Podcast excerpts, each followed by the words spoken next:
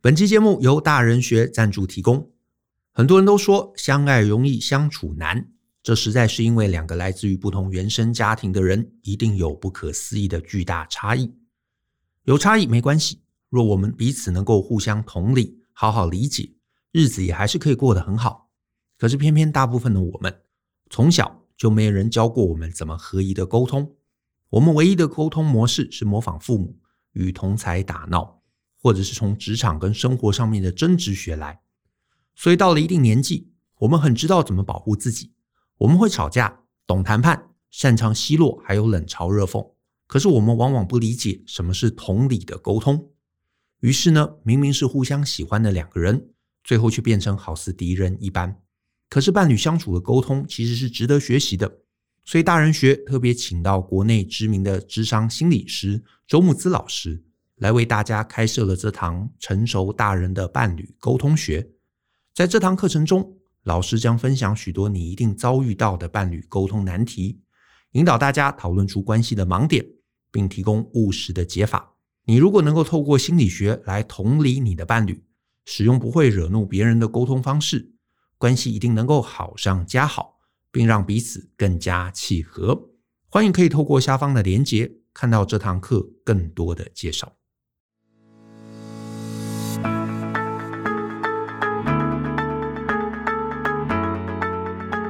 欢迎收听大人的 Small Talk，这是大人学的 Podcast 节目，我是 Brian 姚诗豪，很高兴又跟大家见面。呃，最近我录了几集，大部分是跟一些好朋友的访谈哈。那今天呢，难得来自己好好来讲一讲我最近的一些体悟哈。我今天想谈的议题是团队合作。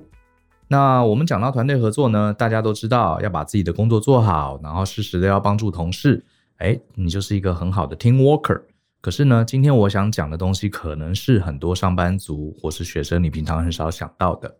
你在职场上懂得适时的求救，找别人帮忙，有些时候才是真正符合团队精神的行为。为什么会这样说呢？实在是因为最近啊，这呃我自己的公司啊，呃发生一些小事情哈，让我有些体悟。那我发现我们公司里面的团队成员都还蛮年轻的哈，就曾经发生类似这样的事情哈。我们有一个简报。要很重要的简报要准备给客户，那客户给我们的时间很充裕啊，大概有一个多月。那刚好是我们一个年轻的同仁，他负责这个对客户这个简报。那这个简报还蛮重要的，要收集很多资料，要做很多会诊。然后呢，我们就很担心这个年轻同事啊，他 handle 不来。所以呢，呃，包括我在内，还有一些其他的资深的同事啊，大家都常常去问他：哎，你这简报 OK 吗？你做的如何啊？有没有问题啊？需要帮忙要讲啊？结果这个同事呢就说啊，可以可以可以，没问题，我有需要的时候会跟各位学长姐哈，或是跟老板求救。好，就过了几个礼拜呢，他还是很担心，好，这个负责简报的同事还是很担心、很焦虑，常常加班。然后我看到他加班，我就去问他啦，说，哎，你还 OK 吗？有没有问题？他说啊，没问题，老板，这个事情很多，可是我呃可以的，可以的，可以的哈。总之呢，一个礼拜一个礼拜就这样过去了哈。结果呢，简报马上就要来了，好，就是下一周了。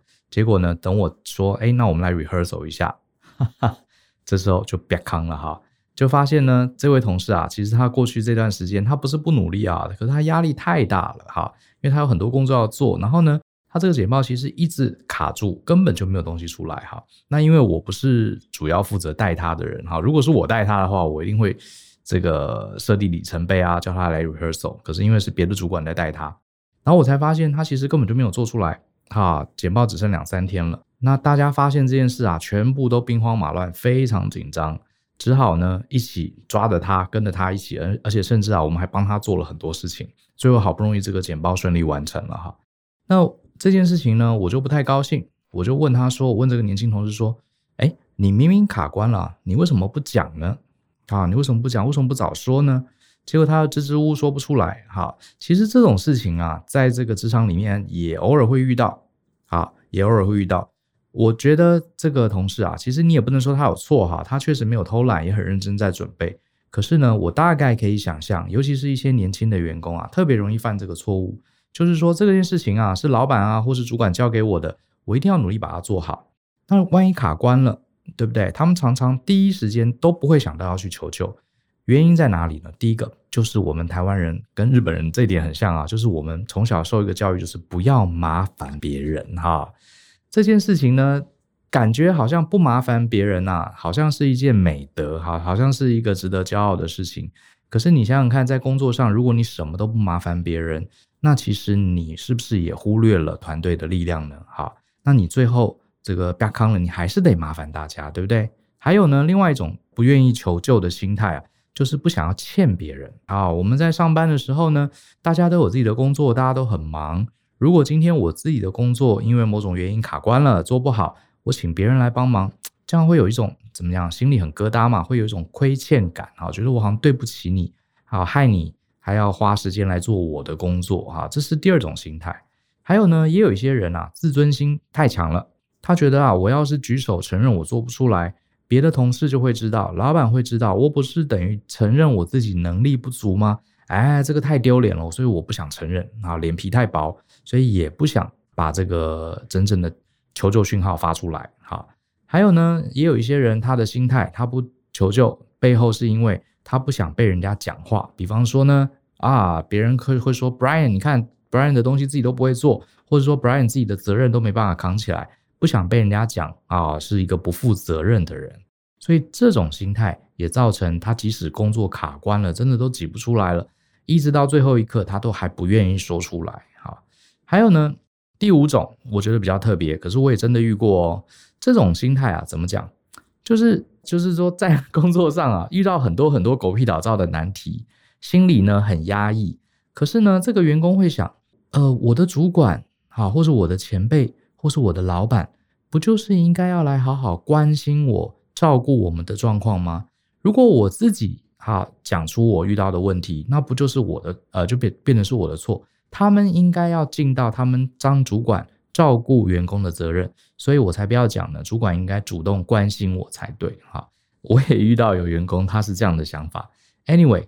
不管是你不好意思麻烦别人，好，从小的教育，或是不想要欠别人，不想承认自己能力不足，或者是不想被人家讲不负责任，还是说你觉得主管应该主动关心我，怎么会需要我自己讲出来呢？他发他应该发现我在加班很辛苦，他应该要来问候我才对，应该要主动帮忙才对啊！不管你是哪一种心态，我觉得这心态是有问题的，好，是有问题的，而且这正好违背了团队合作的精神，哈。嗯，怎么说呢？你有没有发现哈？我刚刚讲的这种明明工作已经卡关了，明明工作已经 delay 了，可是却不愿意告诉主管、老板，不愿意向同事伸出援手的这些心态啊，都有一个共同点哈，就是怎么样把自己好，把自己不管是自己的情绪、自己的这个成果放在整个团队最后结果的前面，好，把自己放在团队成果前面。对吧？对不对？你不好意思麻烦别人，因为你在意自己嘛，你在意不想被人家讲话嘛，你在意不想欠人家嘛，你在意被人家说不负责任嘛，所以你自己最大。好，讲白一点，就是你只关心你自己，才会有这样的行为哈。我觉得我讲话可能比较直一点，很多人觉得我不好意思麻烦别人，因为我是一个尽责的员工，我不想把工作推给别人。可是老实说，你自己又做不出来，这时候呢，如果真正有团队精神的人，他应该思考：糟糕，时间快到了。我们团队啊，要一起为客户负责，我们要一起为这个简报好提出一个好的简报来说服客户。可是现在很明显，我卡关了，我的工作经验跟能力不足嘛，时间已经到了，难道要让他开天窗吗？这样我们不是整个团队就 lost 掉客户的信任了吗？所以我们应该求救，应该大家一起来帮忙把这个简报做完，因为最终是团队的成果嘛。那是不是要这样想才对？好。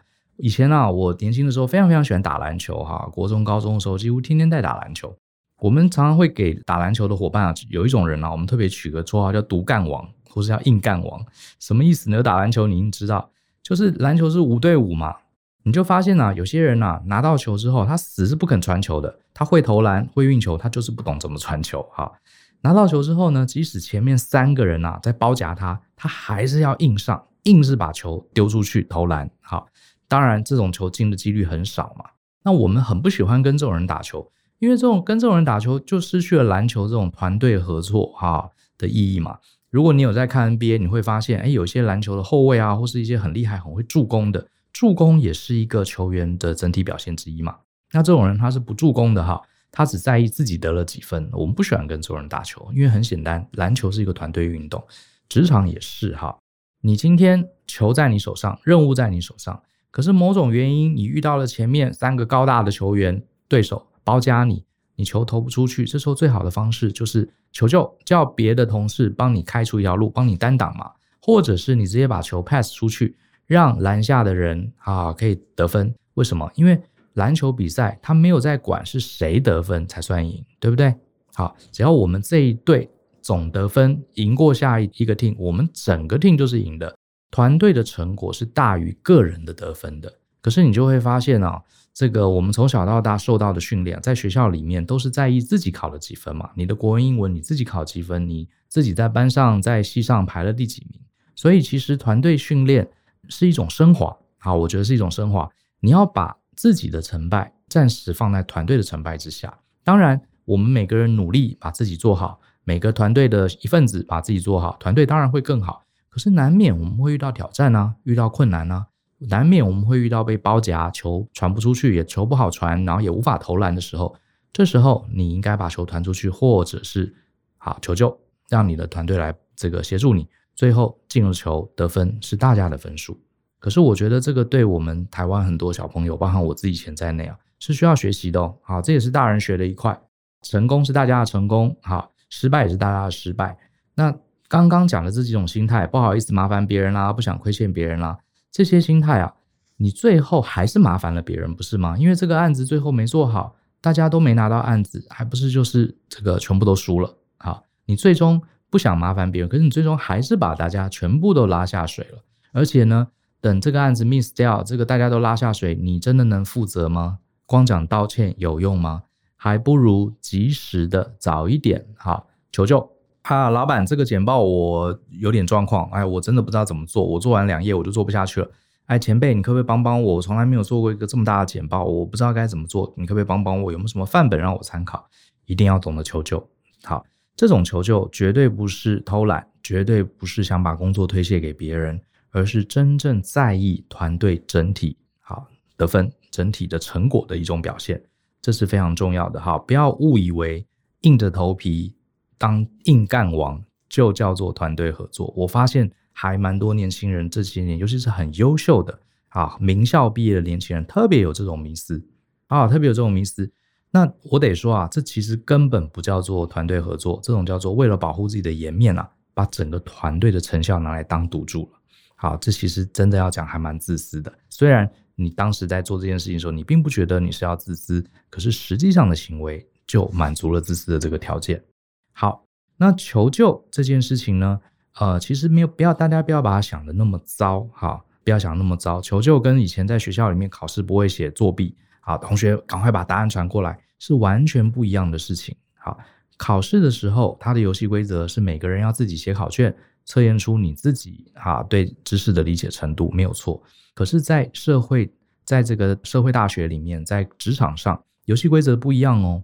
其实举个例子，我们公司服务的就是各式各样的学员，还有各式各样的企业。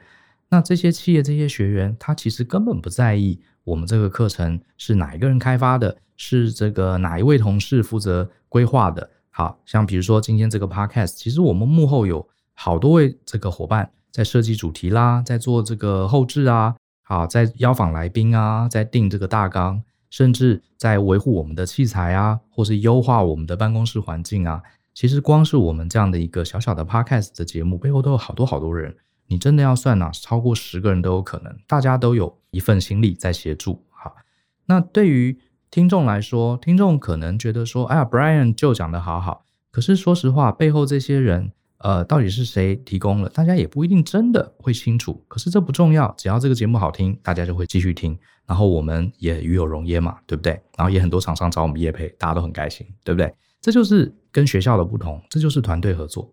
好，这就是团队合作的真谛，就是我们大家一起，有人幕前，有人幕后。可是呢，我们最终是对听众负责，我们最终是对消费者负责。我们把这个好的产品推出去，大家很满意，我们好这个团队就达标了，就很开心。而不要把自己的荣辱哈放得太前面啊，放得太前面。那我刚刚讲了哈，跟人求救啊，其实它还是有一些好处的，额外的好处哈。除了呃符合团队的精神之外，我这边帮大家分享一下哈，必要的时候求救是有一些好处的。好，第一个，你请你的同事帮忙，请你的主管帮忙，那他们也真的帮了你们，遇到这个，因为一定是遇到难题嘛。遇到这个难题，他帮了你，你们两个一起努力，甚至一起加班，终于把这个问题搞定了，获得客户的认同。你不觉得这是一种很棒的怎么样？bonding 哈，英文就 bond 就是一种联系感哈，我们叫革命情感。你的人际筹码好就更富裕了。你看，你跟几个同事都有革命情感，你们当时一起完成了这个挑战，虽然是他帮助你。可是你在过程中，你也接受他的帮助，你们俩就变成一个战斗小队，好，革命情感更浓郁。而且你不觉得，你让前辈、让主管能伸手把你这个问题解决了，这也是给别人建立他的成就感的机会，不是吗？好，你不要想说啊，这件事情一定要我一个人做，成果我一个人享受，不要这样想嘛，大家一起享受。好，你今天做这个东，呃，做这个任务中间遇到一些难题、不会的地方。你找业务部门帮忙，你找这个会计部门帮忙，大家帮了你一点忙，最后这个案子成功了，你赶快回去跟他们分享这个喜悦，大家都沾你的光，大家都因为你的求救而各自获得了成就感，这不是很好的事吗？你不要想说，呃，你浪费了他们的时间，你要想，你也分了一些光环跟成就感给他们，这不是很开心，对不对？第三个好处呢，也就是啊，你今天要求你的同事协助。未来这些人更可能帮助你。诶，这句话你可能听了脑筋有点错乱，对不对？应该是我帮别人啊，别人下次才会帮我。怎么会说我接受别人的帮助，下次人家会继续帮我第二次、第三次呢？这不是很奇怪吗？各位，这就是人有趣的地方哈。在心理学里面有一个原则叫做一致性原理。一致性原理啊，这个原理很有意思。人呐，他会去透过啊，因为人的大脑要思考每一今天的每一个行动。是非常耗能量的，所以人们呢、他会倾向透过记忆，比方说，我过去都走这条路，我今天呢就不要再想我走到哪条路的，我就走同一条路就好了。好，这是一种惯性，啊，这是一种惯性，因为你做以前做过的事情，因为以前这样做都很顺啊，没有问题啊，所以我大脑就不用再浪费能量去思考今天要走哪一条路，做哪一件事情。也就是说，今天你如果适时的啊，让别人帮助你。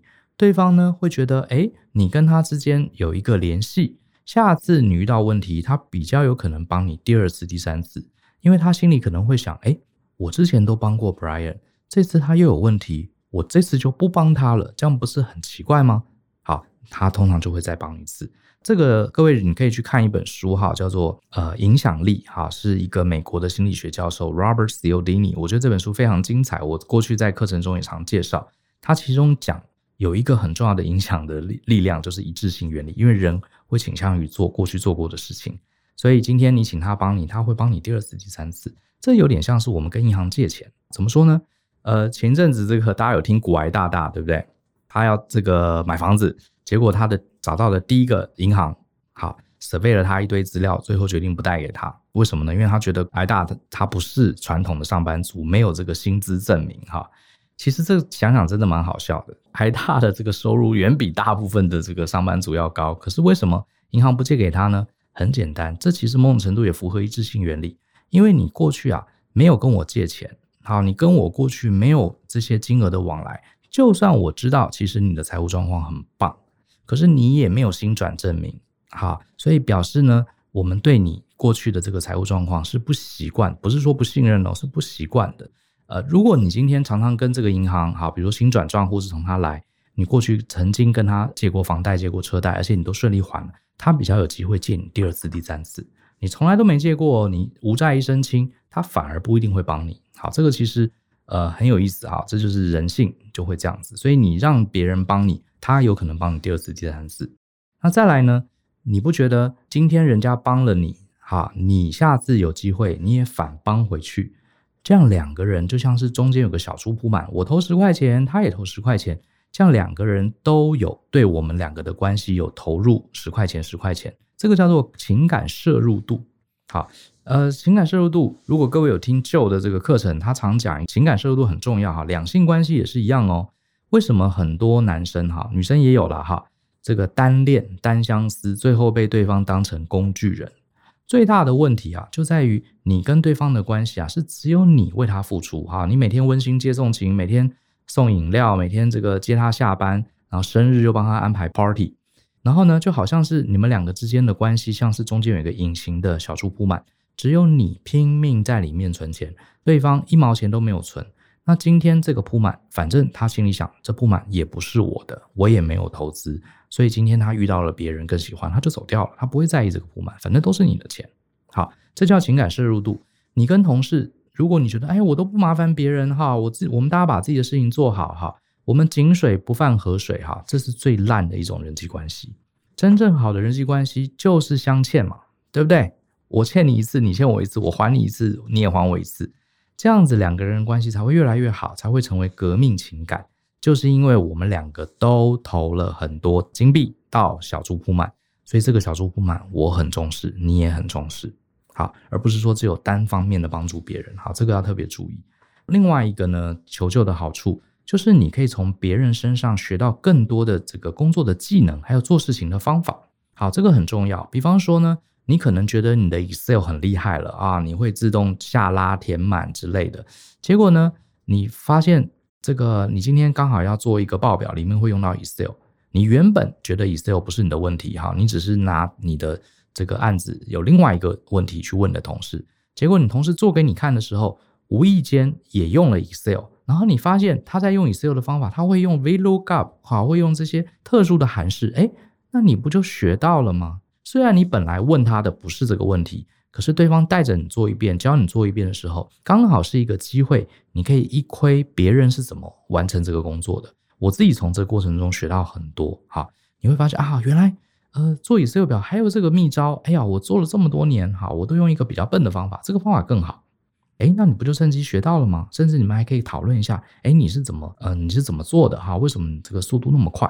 好这是一个很好的 chance 啊！如果你没有要求别人合作，你可能永远不知道别人在这些细微的操作上有什么样值得你学习的技巧。那最后呢，很简单，为什么要求救呢？让整个团队一起加入，你的成功胜率更高。好，篮球是五个人一起打的嘛，对不对？足球是十一个人一起踢的嘛，你的球永远只在你脚上，那你这样子，你的团队怎么可能赢球呢？对不对？好。你的团队愿意帮你，大家一起做，整体事情成功的几率很高，大家都会很开心。好，就不要一味的把这个困难的工作，一味的把困难揣在自己的怀里，好不好？不过呢，最后呢，我也想提哈，我猜很多听众听到这边心里就想，哎呀，Brian，你这样说，那这样子不是职场里面有些人很讨厌啊？他自己工作都不好好做，听了你的这个他一定很开心哈，礼拜一就天天什么工作都不做，哎，你帮我这个，你帮我那个。啊，因为是 Brian 讲的哈 Brian 说工作要丢给别人帮忙哈，这个才是团队合作。哎，你不要曲解我的话，我可没有这样讲哦。我刚刚不断的强调，你要适时的要求别人帮忙啊，不是说什么事情懒得做，为了创造团队价值，就把什么工作都假借这个需要帮忙的名义啊推给别人，这个绝对不是我的本意。好，所以呢，我最后。也提供了一个你要跟同事求救的一个重要的须知哈，这个须知总共有八项哦，请仔细听哦，下次不要说是我叫大家偷懒哈，我可没这么，我可没这么说。来，第一个，你要设定停损的时间点，什么意思呢？比如说今天你有一个简报要做，你有一个月的时间，一开始，请你不要偷懒，你要试图用自己的责任把它做完啊，这是一开始，你不要一开始就想要找别人帮忙，我觉得这是不对的。就算这个工作你知道它很难，你过去没有做过，我觉得你应该还是要有这种所谓的当责哈当责的精神。这工作就是我的，好，我要负责它最后的成果。那可是呢，你在这里啊，要设定一个停损点。比方说呢，这个简报距离 deadline 还剩下十天，如果我还不能做完整个简报的框架，如果剩下十天我还没办法把简报做成初稿。代表我卡住了，最后剩十天，第十天，好，我一定要开始求救，懂吗？这是一个所谓的停损的时间点，好，你不要一直凹凹凹凹凹凹到最后做不出来，你也不要一开始就想找别人帮忙，请你设定一个停损点，我如果在什么时候没有做到什么程度，我就举手求救，因为你要留足够的时间让别人帮助你嘛，对不对？你只剩下最后两分钟，剩下最后一天，突然间叫别的同事帮你。别的同事他也有事情要忙啊，就算他愿意帮你，他也没有足够的时间嘛，而且都来不及了，你为什么要让大家最后一刻跟你一起慌张呢？所以你要倒数哈，设计一个停损点，这个时间绝对要够，让对方有意愿也有时间来帮助你。好，第二个须知就是你自己要练习一下，你要能把你遭遇的问题讲清楚、说明白。我发现有些上班族同仁啊，他可能是表达能力不够，或者是平常没有训练，或者是他太紧张了哈。他把问题请同事帮忙，同事问他说：“你现在遇到什么状况？”他却讲不清楚，好，颠三倒四，哈，这个倒因为果讲的乱七八糟，你连他的遇到什么困难又讲不清楚，然后有时候最后一刻又很慌又很乱，最后会让人家觉得，哎，你好像自己都讲不清楚问题，我是要怎样帮你啊？好。所以你自己必须得训练，得思考你的问题点到底在哪里，这样别人才知道从哪里切入嘛，对不对？那第三个须知就是你自己啊，啊，除了要把问题讲清楚，还有你遇到的这个困难，还有你手上做的这个任务啊，你最终期待的成果是什么？也就是你这个工作最终的目标是什么？比如说你这个简报，你到底是要跟客户介绍我们的商品，还是重点是让客户买我们特定几个 package？等等，还是这个简报纯粹只是概率性的简报，希望客户对我们的公司后续好有更多的关注而已呢？你自己要讲清楚。我自己就曾经遇过，好有些年轻的同事，他请我帮忙，我问他说：“你这个工作的目的是什么？你这个工作最后想达成什么效果？”结果被问傻了，讲不出来。好，那这样子人家怎么帮你？对不对？就像是你在马路上有人跟你问路，说：“哎，对不起啊，我迷路了，我要左转还右转？”你一定问他说：“你要去哪里嘛？你目的地在哪里嘛？”就他说：“我也不知道。”哈，那你怎么回答？对不对？他连要去哪里、目的在哪里不知道，我们就算愿意告诉他走哪一条路，我们也不知从何帮起。好，这是第三个。那第四个，请你找同事帮忙的时候，你一定要讲清楚，你过去在卡关之前，你已经试过了哪些方法？这些方法为什么不 work？遭遇了什么困难？这件事情很重要，你一定要讲，你已经试图解决了，只是失败，失败的点在哪里？否则的话，人家会以为说，哎，你自己都没有试嘛，你就把这个烫手山芋丢给我，哎，你这样可不行。好，所以呢，很多人都忽略这一点哦。他自己之前在 try 的时候，你至少要想一招不行，我再想两招，两招不行，再想三招。哇，糟糕，这个停损点时间点到喽，也快要交件喽，结果我已经想了三招，我已经想不到第四招了。这时候我真的受不了了，我赶快找主管、找同事帮忙。这时候你一定要跟他讲，我前面试了三招，目前的状况如何？为什么过不了？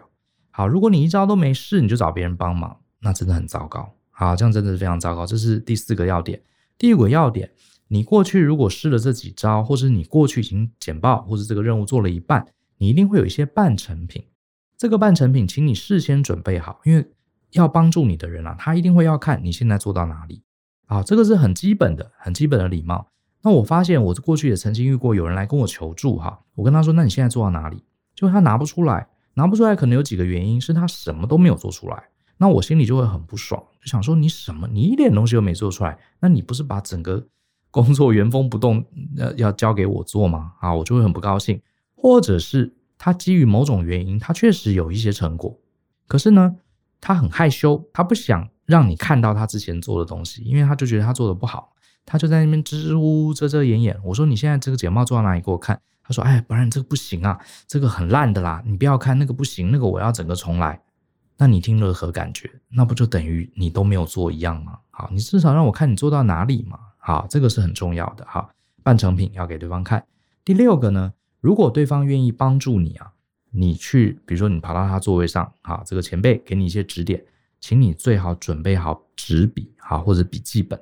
他在讲的时候，你要专心听，而且最好试着在笔记本上记一些什么东西。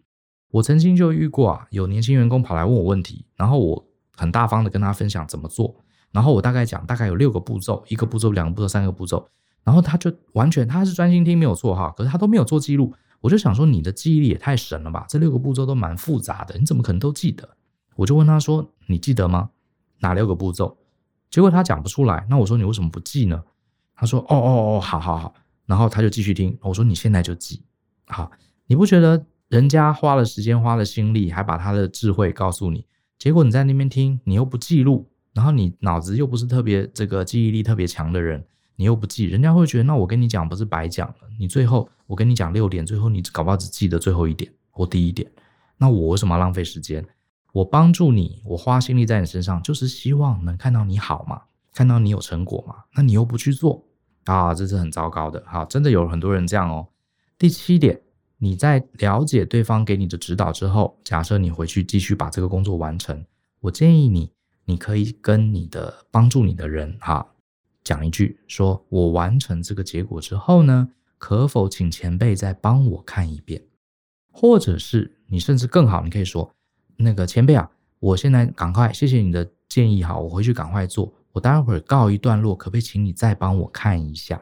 各位，你不要想说这个又是麻烦别人，其实这是好事，对方通常会同意。你在过程中做的过程啊，你拿给别人看，对方有第一个，如果你做的都符合对方的建议，对方看了会很有成就感，觉得诶不错，没错，你继续努力，这样做就对了。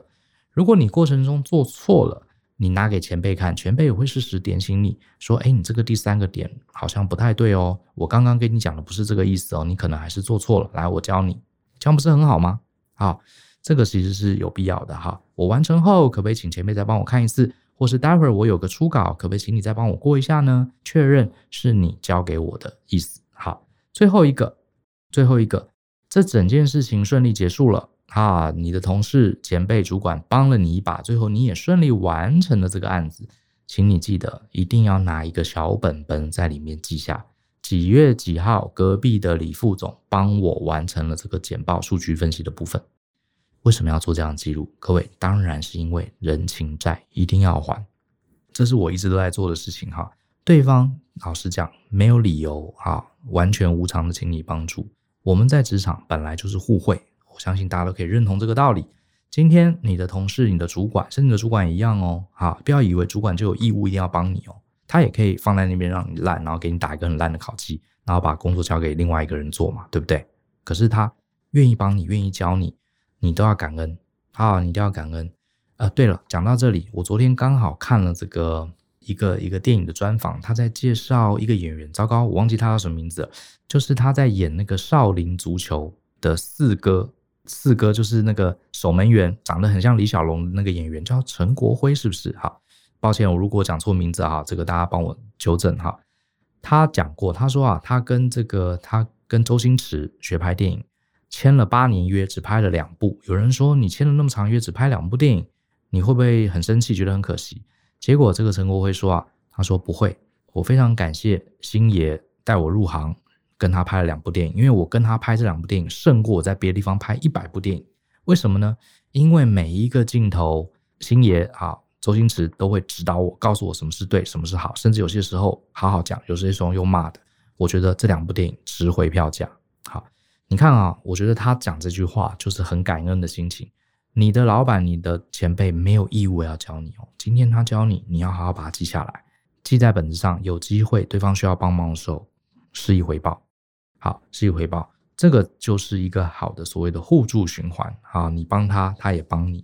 那你们两个的 bonding 哈，你们两个的连结会更好。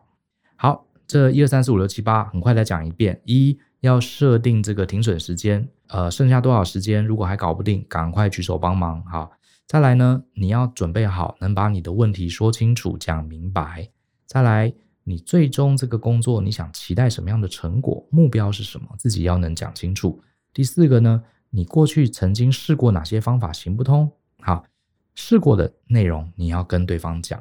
第五呢，准备好目前已经完成的半成品，让对方看一下。好，这是应该的。第六呢，别人教你的时候，准备好纸跟笔，努力做笔记。这个就算你记得起来，也要做笔记，因为对方就会觉得你很认真在学。啊，这也是一个尊重。第七呢，结尾的时候，你可以跟对方说：“诶，这个前辈，我完成之后，可不可以请你帮我看过一遍？”好，让对方确认。好，他教你的，你有吸收到。最后呢，对方帮你了，好，你要把它记录下来，下次有机会帮回去。这大概就是八个求救的须知。所以我们并不是鼓励大家哈乱胡乱求救，把工作丢给别人，而是要满足这八个点，好不好？好，那最后呢，我也想聊另外一个议题哈，跟这议题有关系啊，就是我前几天开了一个 Clubhouse，不知道有没有听众上过我的 Clubhouse 啊？我们有个在 Clubhouse 有个系列叫做“直言不讳的直牙相谈”。那我们就是用很直接、很这个直爽的方式回答 Clubhouse 上一些朋友对直牙相关的问题。那上一次开的这个房间，我记得有一个香港的女生，她就说她在一家外商公司工作，然后前一阵子公司组织改组，所以大家的工作内容啊就有替换，跟原来不太一样，所以他自己的 loading 变得很重，而且很多工作突然间没有方向，目标也很不明确。好，然后呢，他觉得过程中上班上得非常痛苦哈，过程中只有劳累却没有学到东西。然后呢，他在想，是不是我在这个工作也做那么多年了，我是不是应该换一个跑道？因为在这里不会有任何的成长。然后呢，他就讲了一大堆，然后我就反问这个同学啊。我就说，哎，你遇到这些工作目标不明确，loading 太重，好，劳务分配不均，然后你觉得不知道自己该做什么，你这件事情你有跟你的老板讲吗？你有跟你的主管聊过吗？结果他说没有，他从来没跟主管聊过。我说你跟我这个陌生人讲的那么清楚，你居然没有跟你自己的老板聊，为什么呢？这个女生就说，哎呀，我老板太忙了，他每天都好忙，所以我不好意思打扰他。好，我心里就想，我看起来很闲，是不是？好，不是啊，我只是觉得你的老板忙，他这不就是他该忙的事情吗？对不对？一个公司的主管、老板本来就是应该好好的去安排啊，安排这个团队的工作，去设定团队的目标，去调整团队之间的 loading。这他在忙，他本来就是该忙这个事情，就是他的本业啊，否则的话他怎么叫主管？你因为他太忙，你不敢告诉他，不好意思告诉他。然后呢，这样的状况你默默的忍耐、压抑，好，在心中越来越不爽。有一天呢，你发现都没有人理你，然后你越来越生气，有一天就暴走了嘛。要不就是在办公室里发脾气，要不就是突然间离职，很生气的离职。可是你自己离职，你很火大，觉得这家公司老板对你不好。可是别人搞不好根本不知道你心里的这些小剧场，因为你从来没有说啊，是不是？啊，所以我觉得。是这样子哈，我觉得我不晓得，我觉得我们华人特别容易这样子，可能是这个社会文化给我们很多压抑感，就是说上班啊，你不要去麻烦别人，好，不要耽误老板的时间，好，老板每天日理万机，哎，我心里这点小小的不爽哈，小小的这个对目标的困惑，我不要去烦他，感觉好像我们很伟大很了不起，对不对啊？你看我都不麻烦老板啊，我都事情都自己做好，我都不骚扰同事哦。然后我们自己对自己的内心啊产生一个光环啊，觉得你看我是一个多好的员工。可是问题是这些问题你自己还是没办法解决啊，你又不找人帮忙，然后你在心中就忍耐忍耐。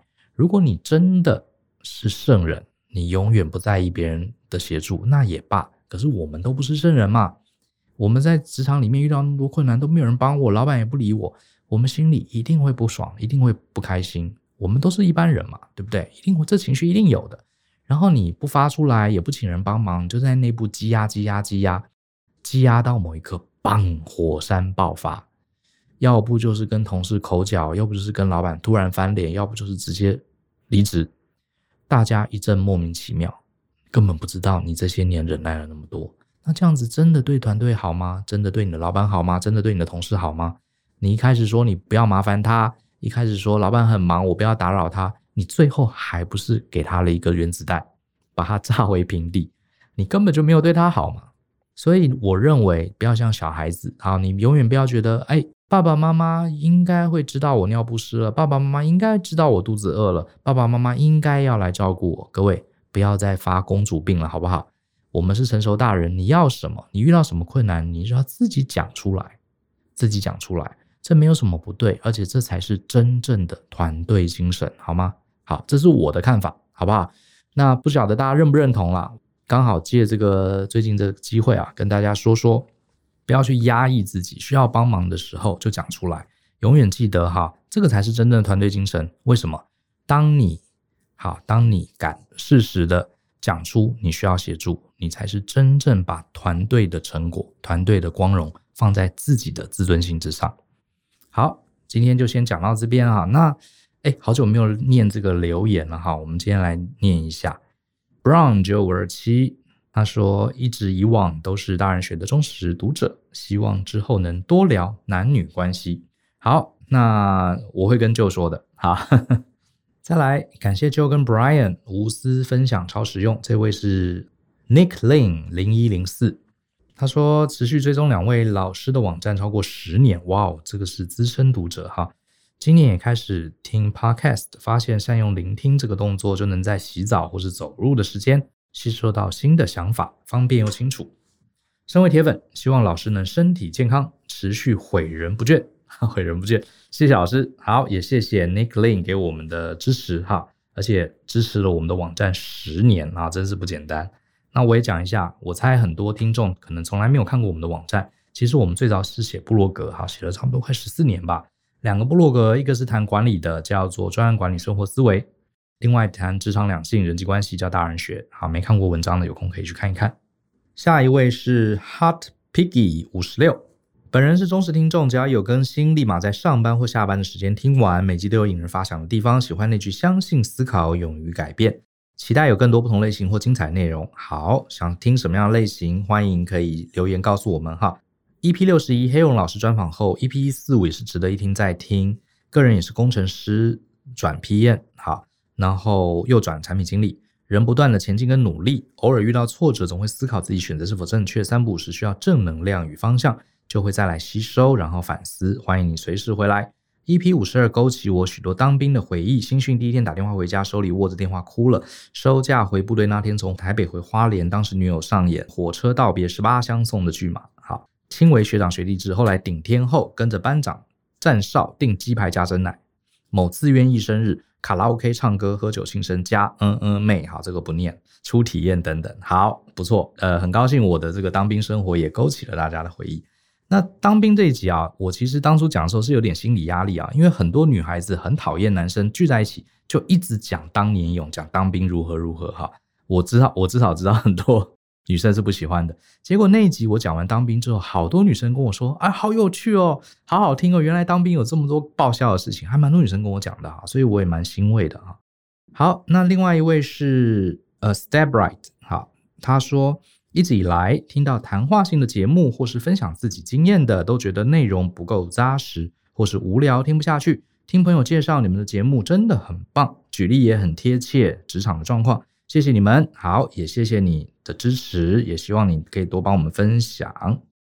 然后这一位是 K O H 一六一六 Y U N 哈，他说谢谢 Joe 跟 Brian 分享一些职场人际沟通之间的潜规则，从中获益很多。在第七十五集的适应性分享中提到，人要因应环境的回馈调整自己。如果身处工作的环境，主管道德有缺陷，会胡乱栽赃，然后呢，只会说，但对技术面完全不了解，也完全没有想去了解。在这种风气之下，难道也要让自己随波逐流变成这样的人吗？当然不是。好，我们的适应性不是这个意思。哈，今天这个职场啊，有很多很多好的工作。如果你的老板，道德有缺陷，然后呃胡说八道，然后对技术面不了了解不学哈，在这种风气下，既然你都可以分析那么清楚，我认为你就不要待在这家公司啦，对不对？这世界上有很多好公司嘛，对不对？